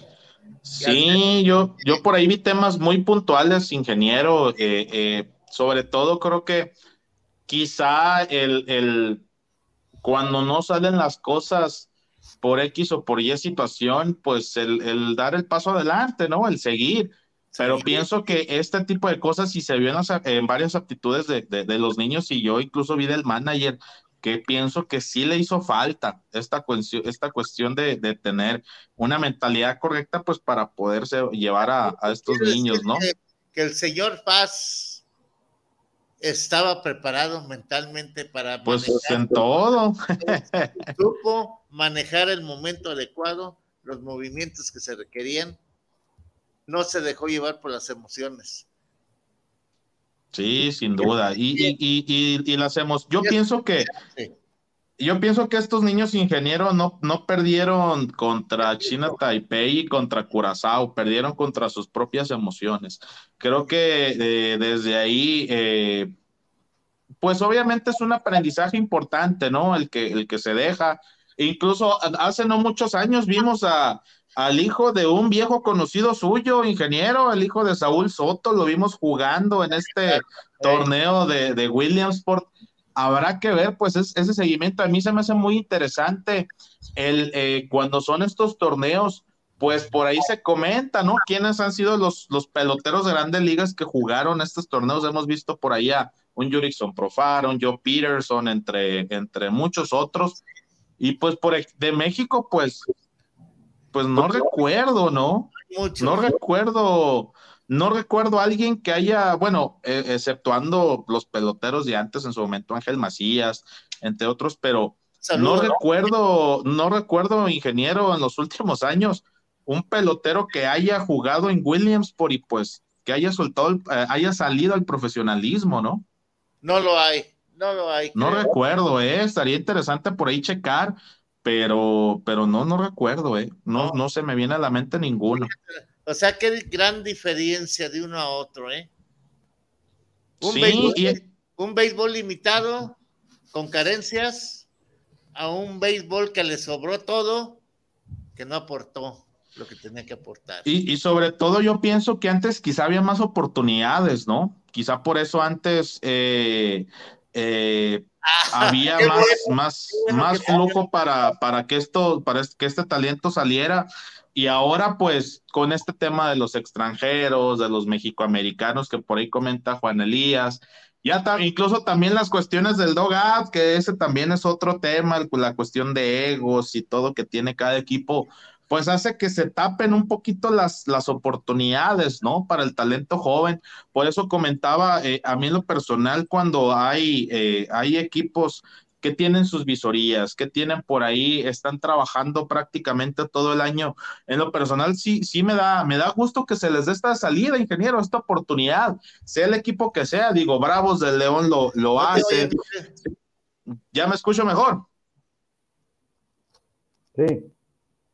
Y por ahí, como comentábamos, Bravos del León, eh, eh, el tema de las visorías, por ahí eh, otros Diablos Rojos, Guerreros de Oaxaca, incluso digo, será lo que pasará, pero yo pienso que acereros en su momento, toros de Tijuana, sultanes, incluso ingeniero, pues lo vimos con el equipo de mariachis de Guadalajara, su último partido de, de temporada regular, pues fue con talento joven, a pesar de la, de la temporada tan compleja que se tuvo, que pues digo, ya no se peleaba nada, pero pues se les da la oportunidad, ¿no? Obviamente lo importante es el seguimiento que se le va a dar a estos peloteros, que esperemos que sea un buen seguimiento para que pues obviamente eh, se, se dé una buena salida de talento pero obviamente eh, creo que también es el tema ingeniero, pasa por la cuestión mental de que, como dice el dicho, no, lo, difícil no es llegar, sino mantenerse. Hemos visto a, yo me imagino, ingeniero, cuántos peloteros no habrá, y por ahí Juan Elías, yo creo que no me va a dejar mentir, soy Guillermo. Muchachos que se les dé buen talento, que tienen muy buenas aptitudes, pero por temas extracancha no llegan. ¿No? ¿Cuántos peloteros no hemos visto que por ahí la mentalidad les juega, les juega una mala pasada y por temas extracancha no dan ese paso que pues se, esperaba, ¿no? Esperemos que, por ejemplo, no sea el caso en grandes ligas de Fernando Tatis, pero, pero simplemente hemos visto muchos peloteros, eh, digo, desde, desde que son novatos, que por temas extracancha pues no dan, no llegan, no llegan. No llegan. ¿Cómo ve, don Guillermo? Don Guillermo.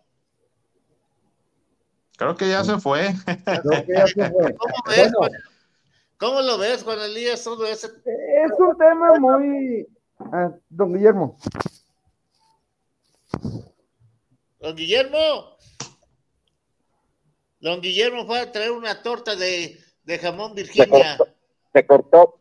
Se cortó. Se cortó otra vez. ¿Cómo ve todo eso de las carreras truncadas de los jóvenes en ese béisbol actual? Sí, sí. Este, lo que sí, lo que sí es un hecho es que la liga dividida no, no va a ir a ningún lado. Necesitan ponerse de acuerdo. Si, la, si es reconocer a los nacidos en Estados Unidos como mexicanos, pero que haya consenso. Exactamente. No lo hay, no lo hay. No, no, al final esa división de que haya equipos inconformes en algún momento puede tener algún problema fuerte. Guillermo, ¿sabe dónde va a venir el consenso este año? ¿Dónde? En los, en los números que van a llegar de los billetes de, la, de los derechos de transmisión. Ahí todo va, todo va a ser felicidad, ¿no? ahí todo el mundo va a reír. Aquí no pasó nada y sigamos jugando como estamos. Aquí lo único que llegamos a conclusión con la directiva de Campeche fue la reducción de equipos para poder medio empezar a componer esta situación en el béisbol. Entonces ya no van a formar parte, ingeniero, de, la próxima temporada ellos o... Mm, todavía no se sabe. es más, te digo, todavía no se ha terminado ni el estadio. Todavía no se ha terminado, le falta. Pero. Ah, ahora, ah, digo, yo por ahí, yo, le pongo en la mesa, yo sé que pues es, una organización muy querida por usted, ingeniero, en la escuadra de Campeche. pero, pero si no, si no se iba a tener un estadio, ingeniero, ¿por qué jugar esta temporada? Esa es mi pregunta. ¿Por qué no, por qué no quisa pedir o pedir una especie de licencia o algo por este año? Lo vimos en los resultados. Sí, Cristian. A la directiva. Pero a ver, seamos honestos, o sea, se hizo lo que se pudo y no fueron los peores. Para eso estuvieron los bravos. No, Este, pero, pero volvemos a lo mismo, Juan Elías. Yo pienso que si, no, si nos pero, ponemos también- a pero, pero no solamente la directiva, también es la liga. ¿Por qué la liga no les asignó una, un, un, un estadio para que no viajaran tanto? ¿Sí? O sea, decir, Ah, la querían que fueran a, a- a pie, como ir allá en los dólares que pasan la frontera a pata y vienen y se regresan a pata. Ah, Juan No. Elías. manejar una localidad administrativa en otro estadio, también estoy de acuerdo. Yo pienso que ¿por, Mira. ¿por qué no se tomó esta situación? Y volvemos a lo mismo, si, si nos ponemos a comparar los proyectos, ambos proyectos, pues sin duda vemos que Bravos del Sur lleva de calle a Piratas, a pesar de que los resultados dijeron otra cosa. Si nos ponemos a analizar ambos proyectos, Bravos se lleva de calle a Piratas, la verdad. Desde el arranque. Desde el Sí, arranque. sin duda. Aquí la cosa, Juan Elías, don Guillermo, mi querido Cristian, tú lo sabes. En Campeche no hubo necesidad de que el equipo anduviera pidiendo chichi en cualquier lado, perdón por la expresión, porque tenían un campo en el, en el Leandro, ahí, alumbrado, todo. ¿Y por qué no lo hicieron? ¿Por qué no lo hicieron? ¿Por qué? Porque le, mira, le faltó cacumen en la tatema a la directiva. Y, y- y tam- y también otra cosa, ¿no? Porque pues a final de cuentas fueron a pedir, a pedir paro a todos los equipos, ¿no? Y, Ya, no. una, una pregunta, y también la liga, o sea, no ¿Por solo qué permitió esto, no?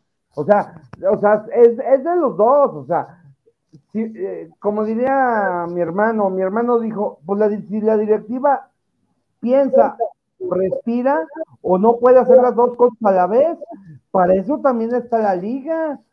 Exacto. Ahí está Tabasco. Tabasco le dio solución y aportó buenos resultados. Creo que asistía más gente a la Macuspana que, que en mero Tabasco. La mera Creo que ya se van a quedar ahí en el, en el, en el Tumbapatos, por ahí. Creo que hubo mejores resultados que en el Centenario. Digo, habrá que ver cómo, cómo queda este estadio. y me jugó mejor Tabasco ahí que en el estadio. Parecía, ¿no? Parecía, digo, yo la verdad veía el Tumbapatos, eh, eh, creo que Olmecas hizo pesar mucho su localía y pues eh, es, lo, es lo que por ahí, por ahí comentamos, ¿no? ¿Por qué la liga no, no tomó esta solución con Campeche? ¿Por qué Campeche por ahí jugar de locales, perdón, de visitantes con una localidad administrativa en todos sus partidos? Es algo que la verdad pues no, no concibo y no me queda muy claro, pero pues también volvemos a lo mismo, la cuestión de los proyectos, ¿no? ¿Quién está a cargo de ellos? La seriedad que se le da a la gente de pantalón largo, pues obviamente es lo que va, lo que dista, ¿no? No, don Guillermo, ¿cómo ve pues esto? A ver, denos una solución. Mándenos tranquilos a descansar el fin de semana. Está su, su teléfono llamando, el de don Guillermo. Sí, la musiquita, ¿o el de quién es? Aquí esperemos que ya que, que estas conexiones eh, eh, nos, están fallando mucho. Puras, puras compañías del ingeniero Slim. Exactamente. Muy caros y mal servicio. que, que, que tam- que también es beisbolero, Sí. en el, en el Yankee Stadium, en el Fenway Park. Exactamente. Oiga, don Guillermo, estamos hablando de cómo que en cuestión administrativa, teniendo Campeche donde jugar, no, no lo hizo. Ahí mismo en Campeche. Ay, pues eh, hay varios estadios que se han ocupado en la Liga Campechana, eh, tenía muchas opciones. Podía jugar en Ciudad del Carmen, en el estadio de la Unicar, donde jugaron los delfines. Ah, ese estadio, según sabemos, ahí le- el, no, el estadio Leandro, ahí a la otra cuadra del hotel de donde estábamos. Mira, ahí te mandan saludos, Juan Elías. Lorencillo, Ese, ¿por qué no lo, lo hizo Campeche, don Guillermo, teniendo un lugar donde no andar mendigando? El, el ingeniero reinocense Virgilio Ruiz, que es de Reynosa, pero Reynosa ocupando un dueño y, y, y el dueño de nacido en Reynosa en, el- la liga tuvo al equipo muchos años en Ciudad del Carmen. Bueno, él, él em, siempre enfrentó un problema. Todos los equipos prácticamente todos, a excepción de Diablos cuando jugaba en el Foro Sol, eh, no pagan renta del estadio. El estadio normalmente es del gobierno estatal o municipal y se lo otorgan como dato al, equipo. Al equipo, sí. Al, equipo, pero los delfines de Ciudad del Carmen tenían que pagar una renta carísima por usar el estadio de la Universidad de Ciudad del Carmen. Y ahora ese estadio está en ruinas, don Guillermo. Increíble, sí. En ruinas este, está. Y, y, como era de la universidad, le cobraban renta a los delfines por usar el, el, el, estadio.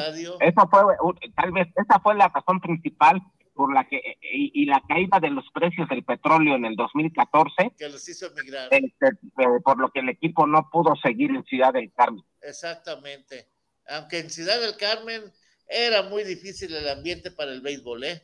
Y una ciudad muy pequeña, esto que más, que, que, más pequeña que Monclova. Exactamente, Monclova es chiquito. Más, más, más pequeña que la Bojoa. De Polvojoa, Polvojoa. De Polvojoa, Sonora. sí, es cierto, don Guillermo. Eh, yo no sé cómo se mantenían los delfines ese tiempo que duraron, ¿eh?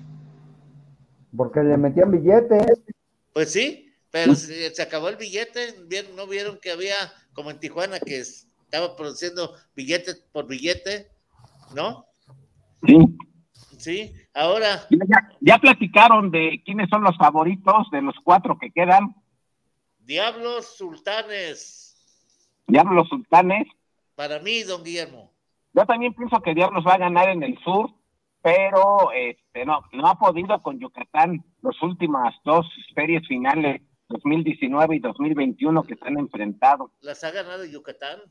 les ha ganado Yucatán, se tienen que quitar la jetatura de Yucatán. Una de esas series también empezó con Diablos de local, la del 2019, y Yucatán los barrió.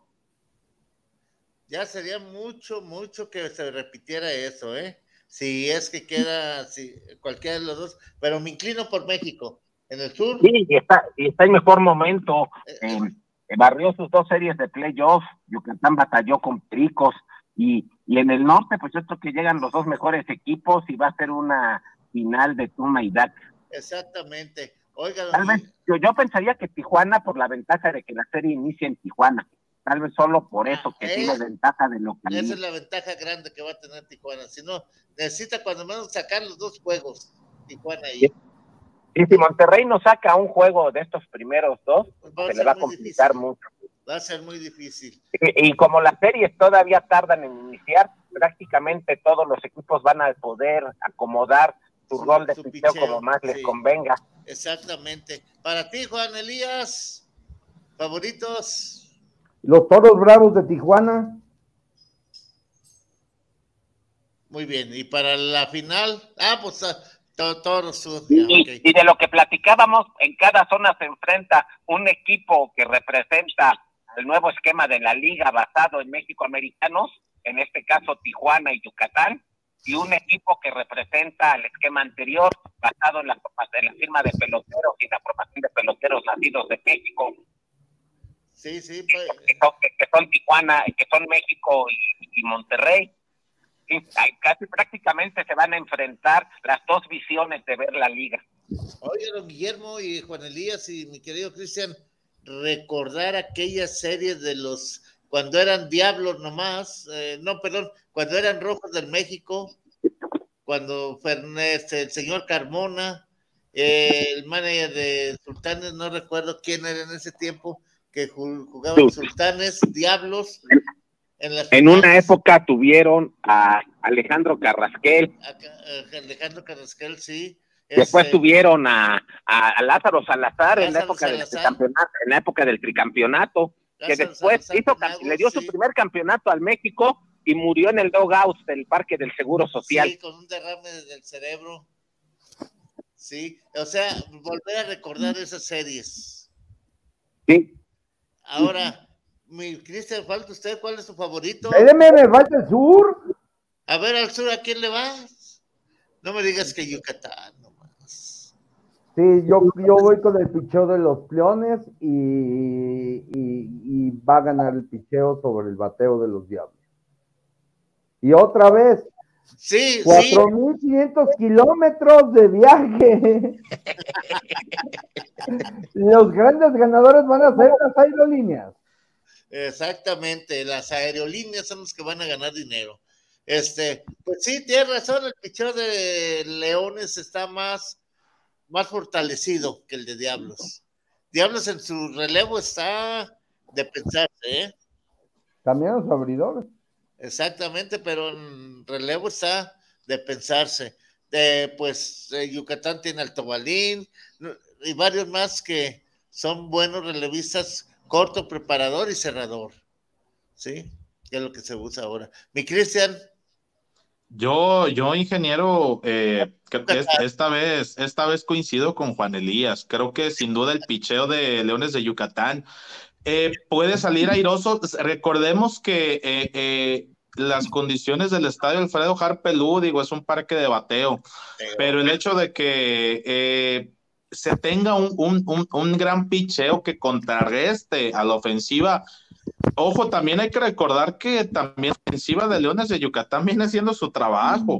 Por ahí incluso un Charles que sin duda tuvo una temporada muy difícil, pero en playoffs está respondiendo de una gran manera. Y si hay alguien que también le tiene tomada la medida a los diablos es Luis Felipe Juárez. Eh, yo pienso que, eh, yo pienso, ingeniero, que estos factores, aunado al del picheo, pienso que hacen que Yucatán en lo personal sí lo vea yo más favorito que los Diablos Rojos del México. Y en el norte, eh, híjole, la verdad, yo veo, yo la verdad veo una serie muy, muy pareja. Eh, creo que sí, sí, sí veo yo a Toros de Tijuana como ligero favorito, pues pero si hay alguien, pero si hay alguien que puede salir avantes ante ellos es el equipo de Sultanes. Los Sultanes ya están volviendo a ser lo que eran antes, los Sultanes ya nos están acostumbrando a, verlos como pues nos tenían acostumbrados, ¿no? Ser ese, ese equipo competitivo, ese equipo ganador. Entonces, eh, obviamente a mí también se sabe que se va calentando la rivalidad, ¿no? Entre Toros de Tijuana y Sultanes de Monterrey. Eh, yo pienso que Don Pepe May, si hay un, si hay una serie que no quiere perder por nada del mundo es esta, ante Toros de Tijuana. Entonces, yo sí, yo veo eh, como ligero favorito a Toros de Tijuana, pero la verdad también si Sultanes sale airoso de esta serie, no me sorprendería en lo absoluto. ¿eh? Es más, casi te voy a hacer el esfuerzo de que si se hace Sultanes México, voy a verlos a jugar a México. estaría bueno, estaría bueno. Para ver allá Don Miguel. me recoge, ¿no? Hay sí. me recoge, de, pasada lo recogen. Ella ya la pasada, ahí te espero en el crucero de, Irapuato. ¿Y por qué hasta allá? Ah, no, pues sí, nos vemos en Irapuato. Si la final es Tijuana-Yucatán, sería la revancha del año pasado. Y si es, Eh, si es México, Yucatán, eh, si es eh, México, eh, Monterrey, si es México, Tijuana, sería una final inédita. Inédita. Un antecedente muy fuerte en playoffs que fue en el 2015, en aquella época que Alberto Uribe iba armando a sus toros con base en los México-americanos, pero que un mexicano le dio el triunfo sobre Diablos. Ese año quedaron, Tijuana perdió la final del norte con Monclova, que después perdería la final de la liga con Tigre. Eh, Tijuana le vino a ganar el séptimo juego a Diablos en el Fray Nano, eh, con un jonrón de Luis Mauricio Suárez. El amigo del hit. sí, eh, pienso que desde ese... de los Bravos. Hay, hay una situación especial entre Tijuana y Diablos por esa eliminación que hizo Tijuana. Eh, Diablos venía de ser campeón, había barrido en el 2014 en la final a Pericos y seguía Miguel Ojeda ya con sus jovencitos como Ramón Urias que ahorita está con, con Baltimore, eh, Emanuel el Harper. el Harper Gamboa que fue el que dio el jonrón a, Pedro Rodríguez del campeonato, eh, con un año más de experiencia y un equipo con un año en la liga los vino a eliminar y en casa. Entonces, si la final fuera México-Tijuana, hay esas cuentas pendientes. Y aparte, lo que platicábamos, los dos, las dos visiones de la liga, la visión de Diablos con la Academia en Oaxaca y la visión de los Pocho Toros, como los llamó Pepe May. Los Pocho Toros. Sí, los Pocho, los Pocho Toros. Sí, bueno, y, y si la final fuera eh, Monterrey, México, pues son una historia, los dos equipos más antiguos en la liga, con una larga con una larga tradición, eh, eh, dos de los tres equipos con más campeonatos, Diablos con 16, este, Sultanes con, con 9, este, y que jugaron pues aquellas series finales del 91 cuando Juan Reyes eh, deshizo a palos a, a, a los Diablos Juan Reyes, que después jugaría con Diablos junto con su hijo Denis Reyes en el 94, 95, pero en esa, esa serie que fue la última del Cananea y que ya andaba muy enfermo y no la pudo dirigir la final y en su lugar la dirigió el Diablo Montoya, que, también ya, que también ya falleció y por su... Eh, eh, esa del 91, pero después vinieron tres finales seguidas la del 94 que ganó Diablos con aquel épico hit de Rogelio Cobos que todavía se recuerda, y después 95 y 96 que ganó, que ganó, que ganó Sultanes, em, y después todavía eh, estas series que se enfrentaron en, a mediados de los 2000, cuando eh, Daniel Fernández dirigía a, a los Diablos que les dio su último, su único campeonato y que parecía que iba a ser un manager de muchos años con Diablos, pero que tuvo que salir por situaciones ajenas al béisbol. Y ahí se perdió un muy buen manager, ya prácticamente no ha vuelto a dirigir. Eh, Daniel Fernández, un símbolo de Diablos. Y si, y si, y, y si fuera Yucatán, Monterrey, pues también ya ya, ya son varias finales en Liga Mexicana. Eh, eh, aquella serie que su año de novato, eh, este, que fue 2006 y Lino Rivera era el, manager de Leones, o, la, o la serie final esta de que, que, que, en el 2018, sí fue 2018.1, sí que en las selecciones se jugó el juego de estrella y ese y, esa serie la que Monterrey no ha podido vencer a Leones en series finales. Y en dos veces que se han enfrentado, las dos series las ha ganado Leones. Exacto. Y luego, a, ver si ya se pues, quita la. Sí hay, sí hay, sí hay, entre, entre todas las naciones posibles, hay cuentas Sí. Pues, y, a ver si se quitan la malaria, ¿no? Sí, cualquiera, cualquiera de las cuatro. sí, Cualquiera, cualquiera de las cuatro hay cuentas pendientes entre ellos. Cualquiera de las cuatro combinaciones posibles. Vamos a tener buen béisbol. Sí, sí, y yo creo que, que es justo. Llegan los mejores equipos de la temporada. Uno podría decir que Nuevo Laredo, pero yo no pienso que Nuevo Laredo sea un mejor equipo que Sultanes, por ejemplo. Nunca. No, no, se llegan los, los mejores equipos de la temporada y siento que nos, nos espera lo mejor de la temporada y muchas emociones. Muy bien. Pues, y parques llenos y también eh, y aquí esto de parques llenos no quiero dejar de enfatizar lo bien que lo ha hecho lo bien que lo que lo bien que lo ha hecho Diablos con su afición eh, es el equipo que más incremento de, con amenaza de lluvia, la asistencia no baja de 3.000 en el Alfredo Carp, un miércoles, jueves, digamos. Y vaya que llueve ahí en la zona Sí, no, y el ambiente en el estadio y todo lo que, lo que han hecho, Diablos ha hecho muy bien las cosas. Deje que regresen los Tigres, don Guillermo. No, pues yo si regresan también van a ganar afición, pues cuando viene van a ponerle mucho ambiente al estadio y a refrescársela a los diablos. Exactamente, diablos. Ciudad de México. Ojalá en algún momento se dé. Muy bien. Los tornillos eh, filosóficos, los tornillos que le sobraron al mecánico, van a venir a, trabajar. Ellos llegan a las 7 de la mañana. ¿Cómo voy a ver lo que hizo? Ah, este, eh, nos vemos, mi estimado Juan. Pendientes de. Saludos a. Sí, adelante. Pendientes con lo que se desató rápido en redes sociales, nomás lo comento.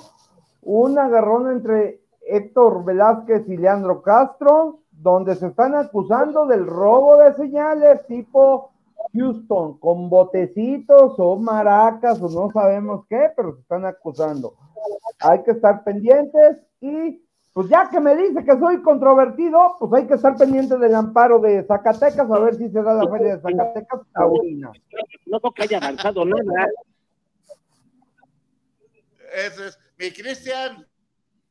Saludos, ingeniero. Muy buenas tardes para todos. Y pues aquí quedamos pendientes. Sí, quedamos pendientes. esperemos ver buenos encuentros para estas series que se nos aproximan y pues eh, que gane el mejor, ¿no? Que gane el mejor, el equipo que realmente lo merezca y pues estaremos pendientes de la serie del Rey.